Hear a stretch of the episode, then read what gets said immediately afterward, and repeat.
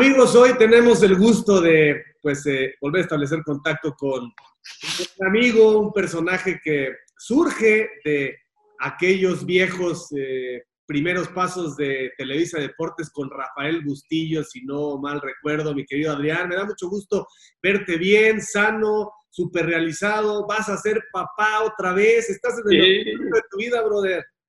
Muy contento, mi querido Javier, qué gusto eh, saludarte y, y, bueno, pues no puedo estar más emocionado y más feliz y más bendecido en mi vida por, todo lo que me ha sucedido. De, de, dos años para acá, de repente mi vida cambió drásticamente, ¿no? En hospital, siempre yo he sido una persona que me cuido, que hago ejercicio, que, que sano y todo, pero de repente, pues como bien sabes, ¿no? Este, una hernia umbilical que me operaron hace como 15 años, se me, me pusieron una malla y se me pegó la, la, malla con los intestinos y yo no sabía y de repente un día con dolor llegué al hospital y resulta que me operan, me la despegan y al despegarla me, me, se me perfora el intestino y me da peritonitis. Me dieron tres veces peritonitis, entonces pues estuve muy, muy, muy delicado, muy grave, como bien lo sabes, y, y mucha gente que estuvo ahí apoyándome.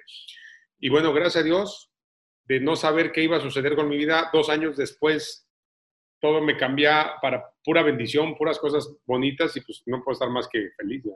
Oye, ¿y qué estás aprendiendo, Adrián, de la pandemia? ¿Cómo es un día ahora en tu vida? ¿Tienes miedo? ¿Qué estás haciendo distinto? ¿Qué es lo primero que harás cuando podamos salir? Pues mira, eh, lo, lo, que he estado haciendo es aprovechar el tiempo. Yo creo que hay que, hay que sacarle el lado positivo a las cosas. Yo siempre he sido una persona que, que trata de, de aprender y sobre todo cuando te pasa algo fuerte como lo que me pasó, ves la vida de otra manera, ¿sabes? En vez de que la veas como, como enojo, como queja, como víctima, yo creo que hay que pensar más bien es, ¿por qué está sucediendo esto en mi vida? ¿Por qué no sucedió esto? Pues por, algo, por algo positivo. Yo creo que hay que aprender, hay que valorar, hay que tratar de volver a tus orígenes, a, disfrutar la familia, disfrutar el tiempo, darle calidad de tiempo a la gente que quieres. Y estoy tratando de hacer eso ahora, ¿no? Eh, hace dos años tuve mi cuarentena después del hospital, estuve casi cuatro meses convaleciente. Este, entonces, de alguna manera ya esto del encierro ya, ya lo venía entrenando hace tiempo, entonces no, no ha sido tan complicado. Vengo de un año y medio de no parar de trabajar, hice muchos proyectos, estuve haciendo cine, teatro, televisión, gira, este, un proyecto, otro proyecto. Entonces ahorita me queda, me queda, me queda muy bien, o sea, descanso, enfocado ahorita en mi hijo y en mi futura bebé. Obviamente no te bajaste de la montaña rusa de los proyectos del vértigo porque no tuvo que ver el estrés con lo que te pasó, fue algo totalmente casual. No, ¿no? Exacto, no, no fue, no fue estrés, no, más bien fue un, una complicación de una operación de hace 15 años que no sabíamos que se estaba haciendo como una callosidad. En esta malla que te ponen cuando tienes una hernia, te ponen como si te como si fueras a una vulcanizadora y te pusieran un parche, ¿verdad? Entonces, y eso se, fue una complicación que no sabíamos que esto puede pasar. Entonces fue eso. Pero de todos modos, también eh, hace que revalores y digas, bueno, también le tengo que bajar un poquito para, estar más descansado, estar más tranquilo. Y, bueno, pues ahorita aprovecho para descansar, eh, seguirme preparando, sigo tomando clases, estoy preparando eh, mi nuevo show. Estuve en show el año pasado con Consuelo Duval en Estados Unidos y con Omar Chaparro. Y ahora estoy preparando un show que voy a hacer yo, yo solo, una rutina nueva con stand-up, con pues, tratando de crear y seguir divirtiendo a la gente cuando ya se pueda volver a la normalidad. ¿no? Oye, eh, dicen que a los 50 te faltan dos para los 50, ¿no? Tres. Tres. Espérate, ¿qué pasó? ¿Ya ves? Más, más respeto para el pasaje.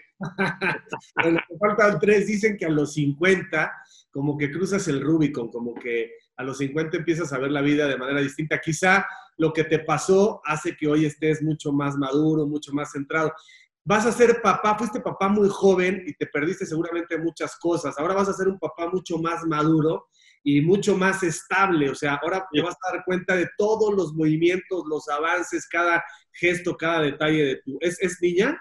Es niña, entonces imagínate.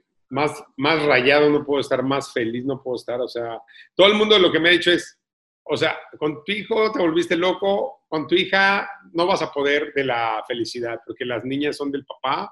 Este, Entonces todo el mundo me ha dicho que, que viene lo bueno. Entonces, mira, aún así fui un papá muy presente con mi hijo, pero sí, ahora, con esta conciencia que la vida te va dando con el paso de los años, pues voy a estar al pie del cañón con mi, con mi nueva bebé que viene en camino. Oye, Adrián, vámonos un poco atrás en el tiempo. ¿Cómo fue, cómo fue Adrián el niño? ¿Tuviste una infancia feliz, una infancia con carencias? ¿Cómo fue pues eh, tu familia? ¿Qué hacía tu papá, tu mamá?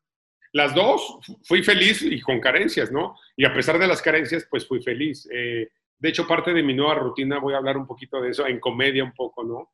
En que este, mi niñez, ¿no? Que pues como ahora mi, hijo es muy afortunado este, y mi hija va a ser porque pues ellos eh, han tenido muchas comodidades que yo no tuve, ¿no? Eh, yo digo que en mi casa éramos cinco hermanos y nosotros también cada quien teníamos nuestra propia recámara. Bueno, no, teníamos nuestra recámara, pero era una para los cinco, ¿no? Entonces imagínate cómo, imagínate cinco, cuatro hombres ahí durmiendo en la misma, o sea, olía mejor un baño de gasolinera que mi cuarto. Entonces, ahora mi niñez fue muy divertida. Imagínate con mis cinco hermanos durmiendo en el mismo cuarto, todo lo que nos reíamos, todo lo que bromeábamos, todo lo que nos divertíamos era, era muy padre, la verdad. Tuve una familia muy, muy alegre. Tengo una madre, afortunadamente sigue viva, mi padre igual, este, muy trabajadores los dos. Mi papá trabajaba en la Comisión Nacional de Libros de Texto Gratuito, ah. donde hacían los libros para todas las escuelas de gobierno, para la SEP.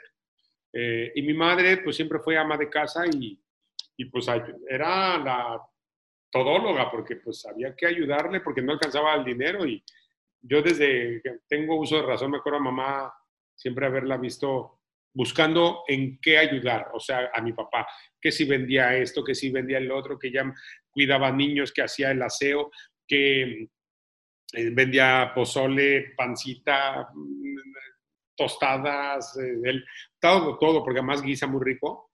Entonces, siempre buscando y no quedarse en la queja y con los brazos cruzados. Siempre fue una mujer pues muy echada para adelante y, gracias a Dios ahora la vida me ha permitido pues regresarle tanto a mi padre y a mi madre un poco de lo, todo lo que ellos hicieron por, nosotros. Eres una mente muy rápida, seguramente eres, eras un niño súper cábula, despierto, y con tus brothers eran, yo creo que eran como una, una pandilla, ¿no?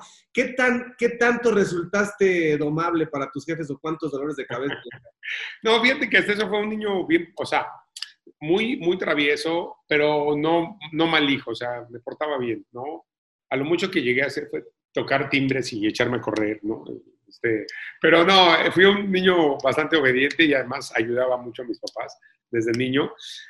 La verdad es que sí, eh, para la escuela fui bueno, no excelente, no en la escolta, pero tampoco de los burros, ¿no? O sea, digamos que, como diría el Víctor, pasa pero rosa. ¿Y fuiste, fuiste bueno para el deporte? Y sí, me encantaba, o sea, a mí me gusta mucho, soy de todo, o sea, me, encantaba, obviamente el fútbol, soccer. Yo soy futbolista frustrado. Qué bueno que no fui futbolista porque a esta edad ya me hubiera retirado hace, hace como 10 años, yo creo, no más. Este, pero yo quería ser futbolista. Eh, y como actor, pues apenas empieza lo bueno. Entre más años te vuelves mejor todavía. Digo, no aplica en todos los casos, pero en la mayoría sí. Eh, y como futbolista, pues entre pasan los años, pues aunque seas muy bueno, pues se te acaban las condiciones físicas, ¿no? Y quería hacer, yo me acuerdo que yo viví al lado del Club América, allá en Cuapa. De hecho, en la, unos edificios de interés social, justo al lado del Club América, yo vivía ahí. Entonces, para mí era, imagínate, de niño nos saltábamos a, las canchas de la América, de la, de la, escuelita, a jugar, pero de, de, contrabando, hasta que nos cachaban los de vigilancia y a correr y regrésate a, tu... Porque pues sí se, veía muy feo, ¿no? ahora sí que empastado de un lado y nosotros, pues ahí con las porterías con las piedras y las caguamas, pues sí se veía mucha la diferencia.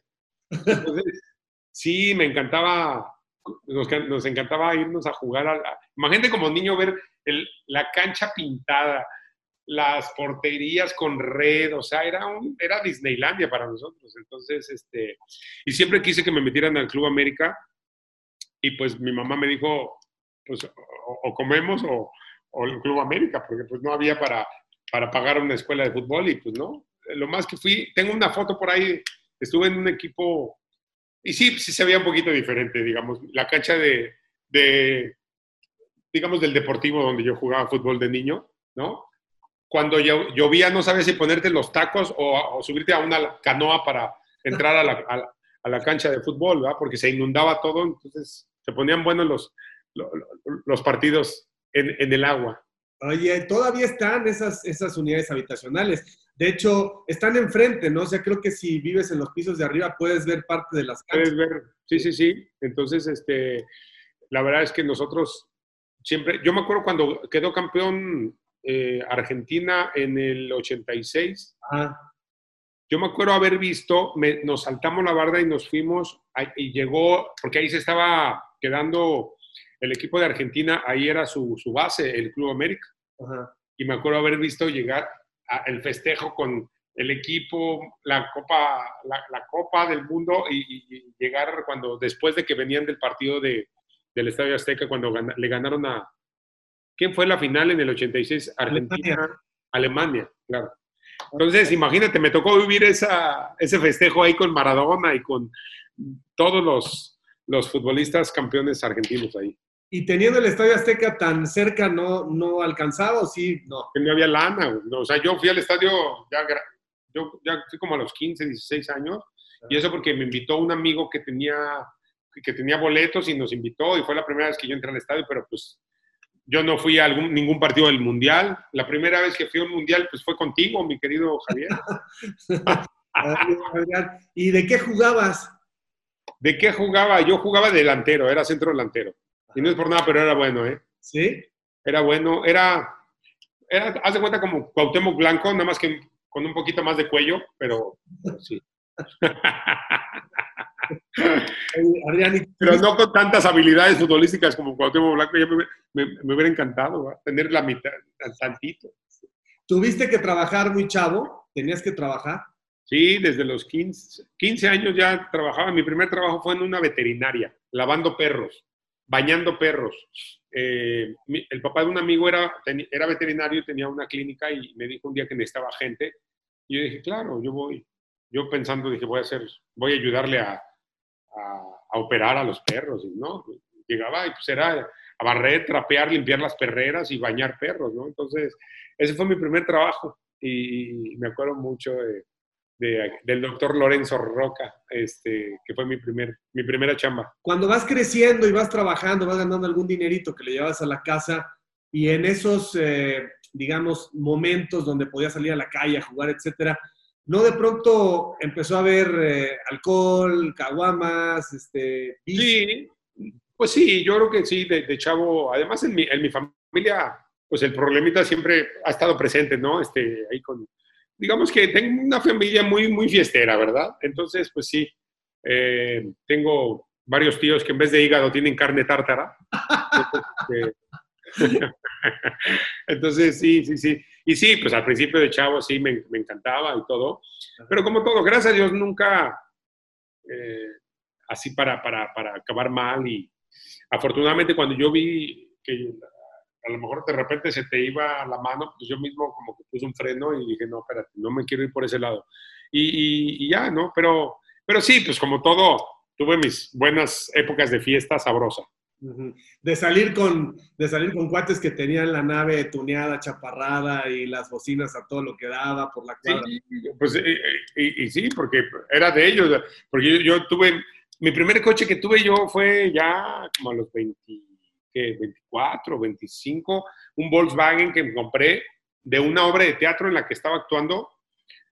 Teníamos una compañía de teatro y íbamos a las escuelas, a las primarias, a las secundarias, montábamos nuestro escenario y hacíamos nuestras funciones. Entonces ahí me pagaban y ahorré, me acuerdo, todo un año y me compré mi, Volkswagen, este, que cuando llovía se me metía el agua porque no servían bien las gomas, este, pero, pero era lo que me alcanzaba, ¿va?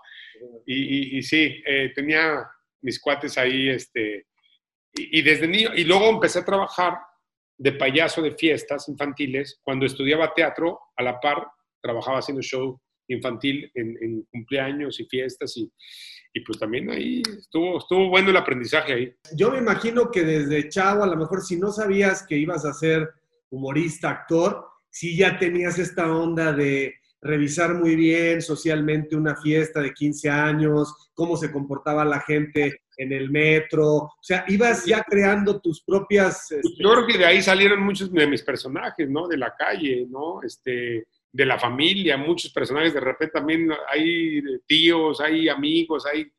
Porque como, como yo digo en, mi show, este, yo vengo de, barrio, o sea, de, de una colonia Anáhuac, ¿no? La, la colonia Pensil, este, allá atrás de...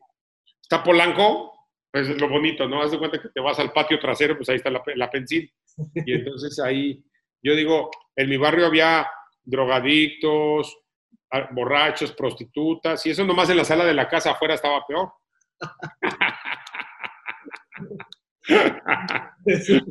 y entonces, este, entonces ahí empezaste a, generar los, los, personajes, pero ahí no, no, no decías voy a ser actor, porque seguramente miedo, miedo al público, miedo al ridículo. No, hombre.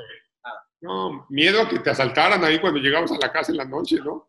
Pero, pero, pero no, fíjate que no, miedo, no, este, yo siempre fui como muy extrovertido desde niño, me acuerdo desde los 8 a 9 años, yo sacaba, en las fiestas, sacaba a bailar a las amigas de mi mamá, ni siquiera a niñas de mi edad, ¿no? Señoras. Me permite una pieza y, y bailaba, y, o sea, siempre fui muy, muy, pues, sin, sin, aventado, pues, ¿no? Este, y desde niño tuve contacto con el teatro porque en el kinder estuve, estuve en una pastorela, luego fui parte de la estudiantina, y luego ya en la secundaria, mi segundo contacto con el teatro fue eh, montamos una obra de teatro en la, en la secundaria y ahí llegó un maestro que dijeron que nos iban a dar clases de teatro, que quién quería, y yo luego no fui el primero yo.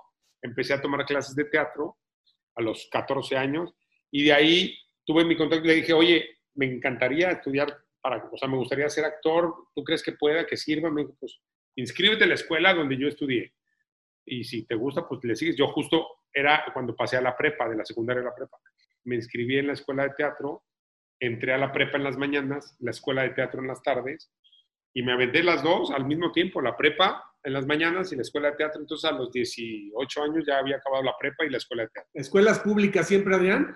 Siempre, siempre. O sea, eh, siempre pues me tocó la prepa 5, eh, digamos que me tocó pues eh, ser rapado brutalmente por los compañeros porque fui de los novatos de la prepa 5, entonces a los que entraban de primer año, pelón. Si no tenías lana para, para, para darles, ahora sí que o una lana o te rapaban. No, pues imagínate. Pues me ahorraba. Yo dije, no, no tengo, córtame el pelo, me, ahorraba la peluquería. Entonces, y noviero siempre ha sido. ¿Qué tal fue tu adolescencia, esos años, una tras otra? ¿O qué digo? Ya sé que ahí está si no está tu mujer ahorita ahí, este, puedes no, libremente. en la recámara, pues, entonces sí podemos hablar. Aparte, pues es parte del pasado, ¿no? No, pasa. no, fíjate que yo no fui noviero de chavo, fui ya noviero, me fui haciendo con el tiempo. como que, como perrito recién bajado la azotea, ya después ya era como de, no, este, al principio no, era timidón, era tuve mi novia, de hecho, mi, misma novia, tuve una novia en la secundaria y luego una novia en la prepa, toda la prepa fue mi, misma novia. Este, y después ya empecé, ya empezaron los problemas, ¿no? Se enamora uno de la persona y entonces empiezan a ver los problemas, los, los desencuentros amorosos y los corazones rotos y esas cosas que uno tiene que vivir para ir aprendiendo, ¿no? Este, pero la verdad es que fue muy, muy padre. Y sí, conforme ya de más grandecito, pues es cuando se me dio eso de, pues más que noviero, digamos, va uno conociendo, ¿no? Gente para saber. Y mira, tuvo que pasar todo eso para yo llegar a escoger la mujer ideal, que es con la mujer que estoy ahora y que, que es la mamá de mi bebé y que es la persona con la que me quiero quedar y de aquí no me quiero mover. La mamá de tu hijo, cuando te casas, ¿cuántos años tenías? Está 28, 29. 28, 29, pero ya, pero digamos que tú fui papá a los 30, que para, para ahora ya es muy joven, ¿no? Porque ya ves que ahorita pues ya... Ni se, salen, ni se salen de la casa a los 30. Exacto, todavía siguen viviendo con la mamá. Este, yo me salí a los 18 años de, de, casa de mi, fue el primero de mis hermanos que se salió, yo dije, ya, yo necesitaba mi espacio, o sea, te digo, mi primer cuarto solo que yo tuve fue cuando me agarraron en la delegación una vez, o sea, fue cuando tuve mi, mi, espacio para mí solito. Porque nunca, entonces, este, ya, ya más, más grandecito, ya a los 18 años yo me salí de la casa de, de, y yo le dije a mamá, voy a irme y regreso por ti para sacarte de aquí, te voy a comprar tu propia casa. Y gracias a Dios, pues me dio la oportunidad la vida de, de hacerlo y eso me, me, tiene muy, una satisfacción muy especial, ¿sabes? De poderle, te digo, regresar tantito de todo lo que ellos hicieron por ti, pues es una, es una bendición. ¡Wow! ¡Qué gran historia! A los 18 te vas a vivir a dónde? A un cuartito, a un en, la, en la colonia Álamos. Yo me acuerdo, había un parque ahí en la colonia Álamos donde iba a jugar Miguel Herrera. Ahí iba a jugar con varios ahí a echar la cáscara. Ya después de que se retiró, obviamente, pero ahí me acuerdo que iba a echar cáscara al piojo, que más lo quiero bien y es buen, buen cuate. Este, ahí eh, un amigo tenía un departamento ahí que vivía con su esposa y su bebé y me dijo, güey, pues no, no, no, no, te ayudo y me ayudas, o sea, me pagas la renta del cuarto y ahí, y pues como fuera, ¿no? Me acuerdo que no tenía ni, ni closet, tenía, bueno, este, ya sabes, me acuerdo mi mamá fue, y, es que no, aquí, por favor, regrésate a la casa, ¿cómo vives aquí tú solo? Y mamá, si no me voy ahorita, no voy a, no la voy, o sea, yo quiero irme, ya no puedo estar en la casa, pero no te preocupes, voy a regresar por ti, pero para sacarte de aquí y ya. Entonces, sí, gracias a Dios lo pude hacer. ¿Cuánto tiempo tardaste? ¿Cuántos años de los 18? Pues yo creo que llegué como a los unos cinco años después, más o menos, cinco o seis años. ¿Cuántos años ya le pudiste eh, comprar la casa? Como por unos cinco o seis años después de que yo me fui, 18, 21, no, como, no, miento. Cuando regresé, fueron como a los, unos ocho años, unos ocho, nueve años después de que yo me fui, fue cuando regresé y vamos. Oye, ¿y de sorpresa les compraste la casa o qué? Sí, a mi madre, imagínate, o sea, fue así de, mamá, vente para acá, mira, ¿la ves? ¿Te gusta? Es tuya. Entonces fue algo hermoso. Oye, Adrián, ¿y no tienes miedo de darle a tus hijos, a tu hijo, a tu hija de más por por las carencias que de pronto tuvimos, después nos queremos desbordar y eso hace que pierdan un poco el valor de las cosas y lo que cuestan las cosas, lo que te tienes que esforzar para ganártela? Sí, bueno, eso es algo en lo que trabajo todos los días. De hecho, soy una persona que, por ejemplo, este, tengo, voy de repente una vez cada 15 días a una terapeuta para que me ayuda a poner límites. Me ayuda a mí en todos mis, en, todos mis, mis mis facetas o como papá, como actor, o sea, como profesional, como hijo, como, como hermano, como jefe, como empleado, o sea, eh, y me ayuda eh, a, pues, a revisar cómo estoy en todo y me va guiando de alguna manera. Y eso me ha ayudado para, para tratar de poner límites, para tratar de no dar de más, para dar con amor, pero maduro, no, porque a veces uno les termina siendo pues pues daño por quererlos ayudar, ¿no? Entonces eso trato de, ahorita con un hijo de adolescente, ya tiene 16 años, mi hijo, entonces tratar de darles, pero con responsabilidad para que no se, si no al rato es, te digo, es peor. Ajá. Oye, y bueno, estás trabajando, vas creciendo, y cuéntanos cómo se da ese clic para que una fiesta de Ricardo Pérez ¿no? Tú andabas por todos lados echándole ganas, tenías shows, fiestas privadas, etcétera, y llega ese momento de quiebre, ¿no? Sí, bueno, eh, yo creo que Rafa pues, cuando Rafa Bustillos y Ricardo Pérez de hecho, lo chistoso es que yo empecé haciendo show de payaso, como te digo, luego empecé haciendo shows para adultos en casas. Mucho trabajaba, pues ya sabes, casas que la comunidad judía o gente en Polanco, de con Las Lomas en la Ciudad de México, gente este, pues que hacía fiestas, gente que tenía el poder de contratar a alguien para un comediante. E, en ese entonces Em, habíamos pocos que hacíamos eso, ese, tipo de shows en casas. Em, y de, de, ser show de payaso empecé a trabajar en unos personajes. Empecé haciendo telegramas musicales. Me acuerdo que una persona de una, una señora judía, me acuerdo que me dijo, oye, es que yo vi un, una, en Estados Unidos, fui a una fiesta y llegó un tipo disfrazado de, de Peter Pan y le llegó a dar un mensaje a la festejada invéntate personajes y yo te recomiendo con mis amigas para hacer fiestas y que les vayas a dar un globo, un oso de peluche al, al cumpleañero o a la cumpleañera con algo de divertido, con un mensaje chistoso. Y empecé a hacer eso en las casas y ahí salieron mis personajes. Que iba de mariachi, me vestía de árabe, me vestía de cartero, me vestía de policía de tránsito, me vestía de, de, señor, de mujer. Llegaba vestido de mujer a las despedidas de solteras y empecé haciendo eso y después ya no nada más era la broma, el telegrama, sino empezaba el show completo. Entonces ya era el show de señora, el show de policía, el show. Y empecé a hacerlos y me empezaron a recomendar de casa en casa y al rato ya era el, pues el juguete de, nuevo de todas las despedidas de solteras querían a, la señora que llegaba, oye, ¿quién es el, el que hace la señora? Está muy chistoso yo llegaba vestido de como si fuera una invitada a la fiesta, ¿no? Como la tía de la que se casaba. ¿Dónde está Sara? Mi amor, soy tu tía, que no sé qué. Y llegaba vestido de mujer. Imagínate, yo de mujer hubiera muerto virgen, era muy fea.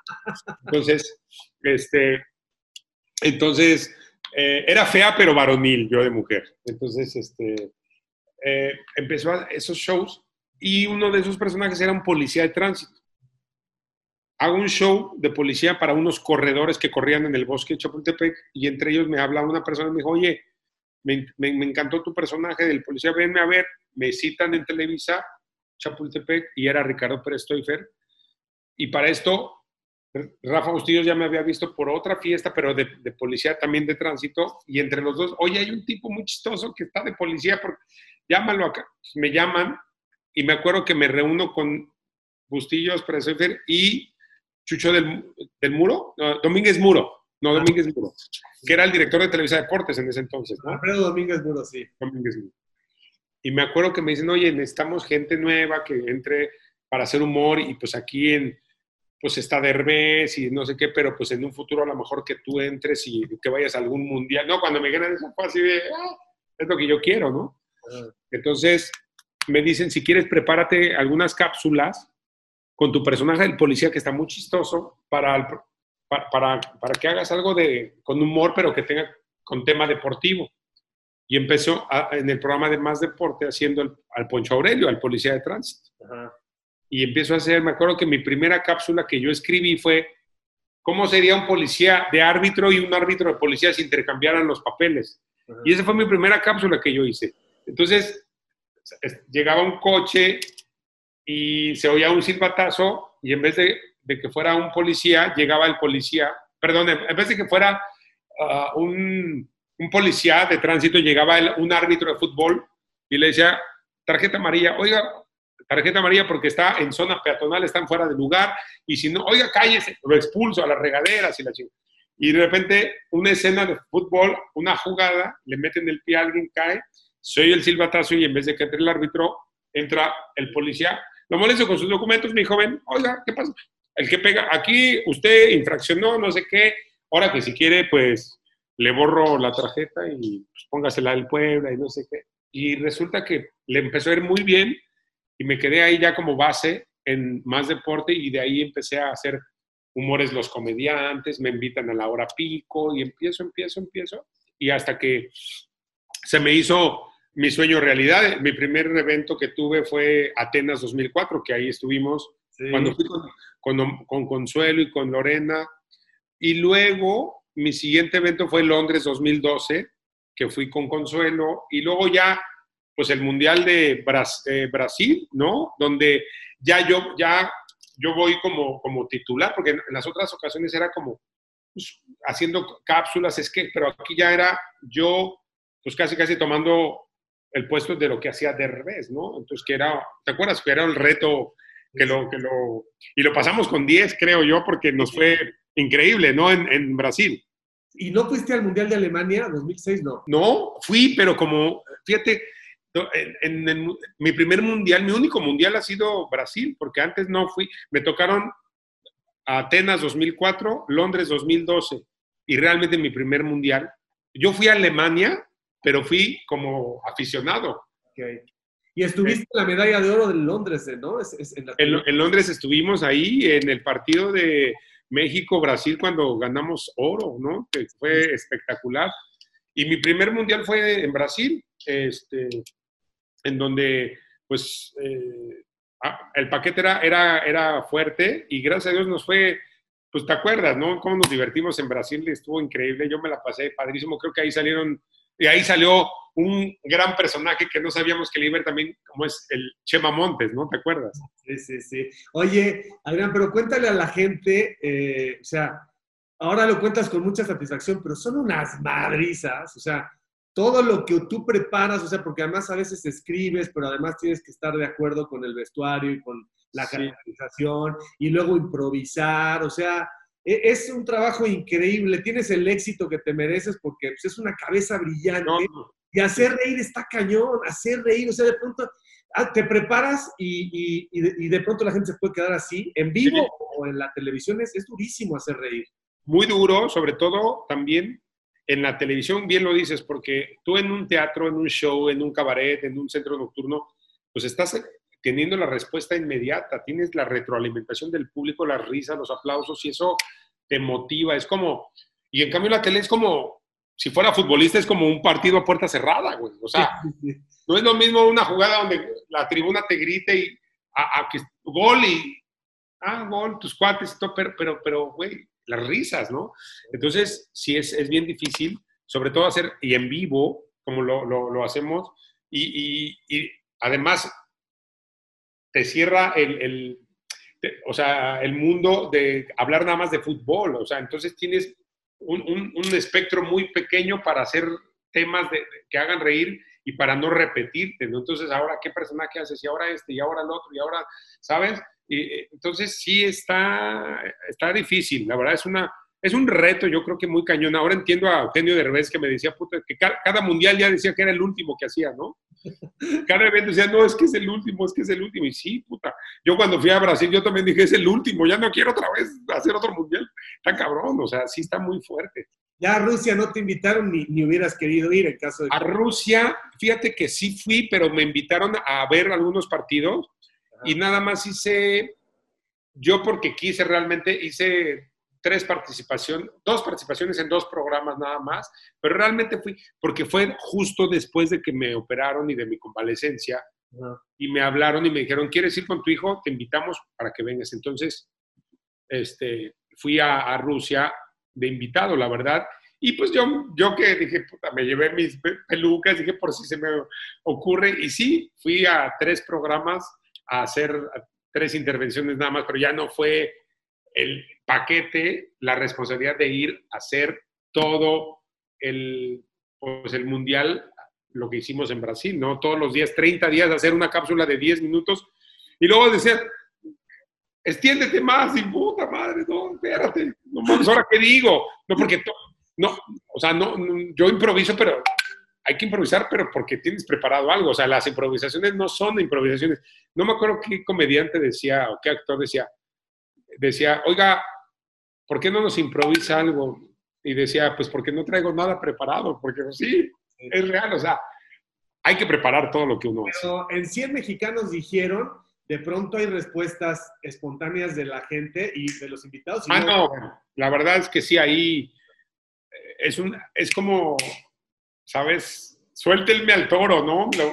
Es como una adrenalina de preparas cosas, pero hay muchas cosas que, que, van surgiendo y que a mí me gusta mucho. Te vas haciendo como un callo, es como, pues sí, como un deportista, como un boxeador, o sea, pues es el, el constante entrenamiento que te hace tener buenos reflejos. Si fueras boxeador o es igual en la comedia, pues tienes que estar en, el, en, en la cancha, pues, para, para tener esa, esa habilidad para improvisar algo, y a mí me encanta, y eso a la gente le encanta, y, la gente que siempre me dice, oye, es que me, me gusta mucho lo que les dices cuando los presentas, cuando, pero sobre todo también lo que va saliendo espontáneo, que eso, por muy preparado, pues sí tienes que tener algo ahí extra para, para usarlo a tu favor.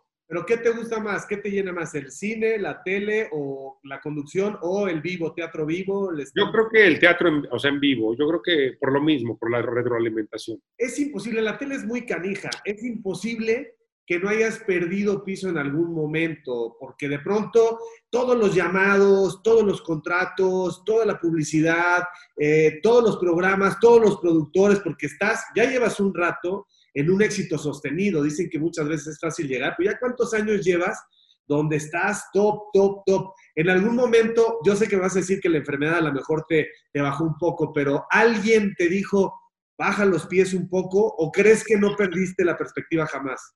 Alguien me dijo, baja los pies porque estamos en un restaurante y se ve. No. Alguien me dijo, alguien me dijo una vez, mi madre, sí, por ejemplo, eh, mi, mi, familia, eh, siempre en algún momento dado sí, o gente que, con la que trabajaba a mi alrededor, oye, espérate, ya estás muy... O sea, sí, sí pierdes piso. Te mentiría si te digo que no. Eh, a estas alturas ya, hoy, hoy en día, pues ya, ya, pues ya estás más allá del bien y del mal porque ya, como bien lo dices, creo que eso es al principio, cuando empiezas a sentir la fama, ¿no? Ahorita yo ya la manejo de una manera diferente, ¿sabes? Este, yo ya no me siento más o, o ya no me siento más, que, más importante, o, o, sea, nunca me sentí más, más bien, yo creo que sí te mareas, o sea, sí te sientes especial y la gente te hace sentir especial y llegas a un lugar y te abren las puertas y si ya cerraron, te abren el restaurante y si hay una cola, te quieren meter para, para, para, que no te formes, o sea, cosas que dices, ay cabrón, o sea, sí te, te ¿no? Y, y, y, hay de dos, o, dices, pues, de aquí soy, o dices, a ver, espérate, no, porque esto es pasajero, porque esto tarde o temprano se va a terminar y tienes que estar preparado para cuando no suceda, que realmente no te afecte, ¿no? Entonces tienes que poner tu valía en algo interno y no en algo externo, porque si no, cuando ya no suceda esa fama, ese autógrafo, esa, esa, esa, favoritismo, pues te vas a sentir frustrado y te vas a sentir que vales nada. Entonces, yo creo que eh, sí tuve gente que estuvo a mi alrededor que me, que me hizo ver que sí me estaba saliendo del guacal, como decimos. Oye, y además siendo humorista, eh, la gente asume que te ve en la calle y si te hace pipiripipi, tú tienes que y chocarla. Y no puedes tener una mala cara o no puedes estar serio porque te dicen, ah, che, mamón, o no. Sí, de acuerdo. A mí me han dicho, oiga, ¿por qué tan serio? Yo, pues, pues estoy haciendo pipí, güey, dame chance, espérate, pues mismo que me... O, o este, oiga, ¿por qué tan serio? Estás en el elevador, o sea, la gente piensa que vas a estar en... Cuando abran y te ve y tú digas, súbele hay lugares, ¿no? O sea, pues no, entonces estás en, un día normal, es como, ni modo que te encuentres a un ginecólogo en un elevador y le, diga a, tu mujer, oye, a ver, abre las piernas para revisarla, espérate, pues no estoy trabajando todas las 24 horas del día. Es muy, diferente, es muy difícil, pero también te vas acostumbrando a ello y yo también le he tratado de sacarle el humor y de, y de que fluya con ello. O sea, yo creo que hay que eh, de alguna manera tomarlo con filosofía, esto de, de ser una persona pública porque era algo que yo quería, era algo que yo anhelaba, soñaba. Entonces también dices, al rato pelearme con algo que yo quería, pues no está padre, ¿sabes? Como hay muchos compañeros que luego de repente se enojan o se molestan.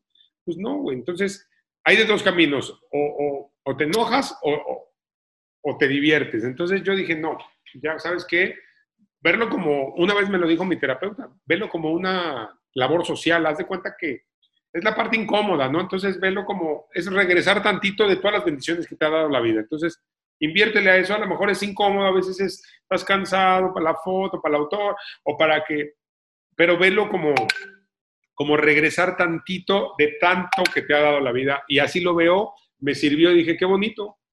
Creo que si lo ves de una manera más empática, pues dices, la gente ¿Cómo me gustaría que a mi mamá la tratara a alguien que ella admira? Pues así trato a una señora que, que, la veo en el aeropuerto y que me dice, joven, una foto, grábame un saludo para mi hija, hazle pipipi. No, ya fui al baño, ya hice, señora. No, hazle pipipi como el Víctor. Ah, ok. Entonces, tratas de ponerte en el lugar de las personas y eso hace que, pues, que fluyas y que, que, y que te diviertas y que, que la pases bien, porque si no, pues no, mejor no salgas de la casa, ¿no? Eh, mientras no te inventen cosas, ¿no? Porque también, puta, hay una parte de... No, eso también, eso no está padre, porque eso es lo único que no me gusta también de esto, ¿no? Que una cosa es que te agarren haciendo algo, una cosa es que te expongas, pues ya, ya te agarraron en la maroma, te tomaron foto, pero otra cosa es que te inventen, otra cosa es que te hagan una historia donde no existe, que tanto tú como yo hemos sido víctima de, ese tipo de calumnias en revistas amarillistas y creo que no se vale porque la gente, ellos nada más se dedican pues a, a vender, a vender y quieren ganar a costa de lo que sea. Y no se ponen a pensar en las familias que a veces se llevan entre las patas, entre las personas, entre los problemas que puedan eh, causarle a alguien. Entonces, eso no es justo, eso no se vale. Yo creo que eso sí debería ser hasta legislado para, a ver, si tú como medio vas a decir algo, si no lo compruebas, no de que me lo contó el primo del amigo, no, si no lo compruebas, te tienes que pagar las consecuencias, ¿no? Eso es lo único que no, no está padre de, de esto, ¿no? Es, es, la parte incómoda, yo creo. Adrián, me da muchísimo gusto que me hayas dado este tiempo, que le hayas dado el tiempo a la gente. ¿Qué te falta hacer? ¿Cuál es tu próximo nivel de realización? Eh, ¿Tienes algo en particular, no sé, hacer un canal, una central de medios, enseñarle a los nuevos actores, eh, hacer una película que tú dirijas? ¿Dónde está? Estoy trabajando en una película y quisiera hacer una película hermosa con, con, con, contenido, con, que se rían, pero que también te dé la vuelta de tuerca y que te toque, ¿sabes? Que digas, puta, qué bonita, me reí, pero, pero también me sacó la lágrima. Ese tipo de películas me, me encantan, ¿sabes? Estoy trabajando en el guion, eh, eh, estoy trabajando en mi nuevo stand-up también, que quiero, por ejemplo, esto para mí es algo nuevo, hacer un show sin personajes. O sea, yo llevo muchos años haciendo personajes.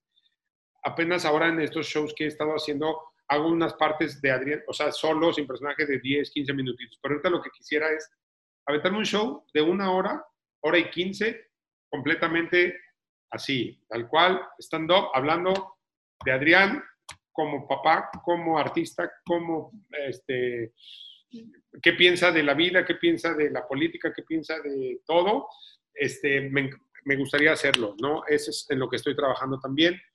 Sigo tomando clases de inglés porque en algún momento también me gustaría trabajar, hacer un show en, en inglés completamente. Ese sería otro de mis retos también.